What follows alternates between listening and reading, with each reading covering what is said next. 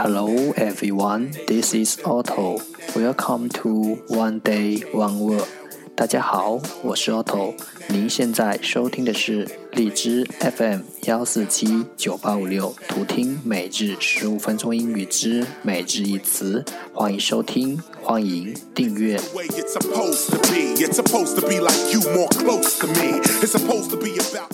微信公众号 Otto Everyday O T T O E V E R Y D A Y，请添加，让学习英语融入生活，在途中遇见未知的自己。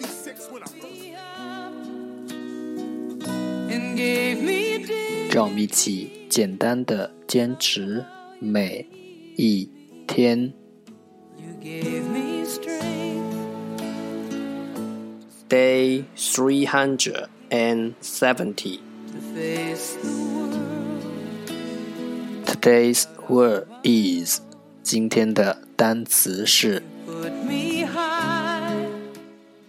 focus focus f o c u s focus 名词焦点。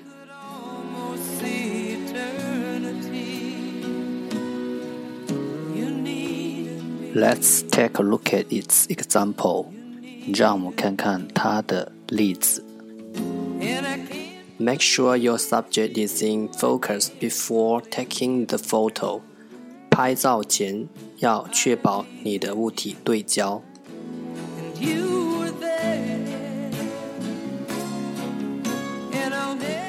Let's take a look at its English explanation. 让我们看看它的英文解释。 A state in which the small details of a picture or image can be clearly seen. 一个状态，a state，图片或图像的一小部分，in which the small details of a picture or image 能够被清晰看到。can be clearly seen，一个状态、 图片或图像的一小部分能够被清晰看到。Let's take a look at its example again。让我们再看看它的例子。Make sure your subject is in focus before taking the photo。拍照前要确保你的物体对焦。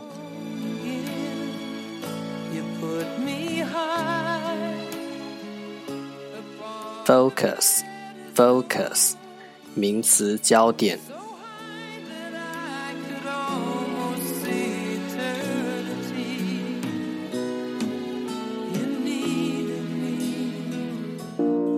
That's all for today。这就是今天的每日一词。如果你喜欢我们的节目，请为我和那些愿意坚持的人点赞。欢迎和我一起用手机学英语，一起进步。See you next time，再见。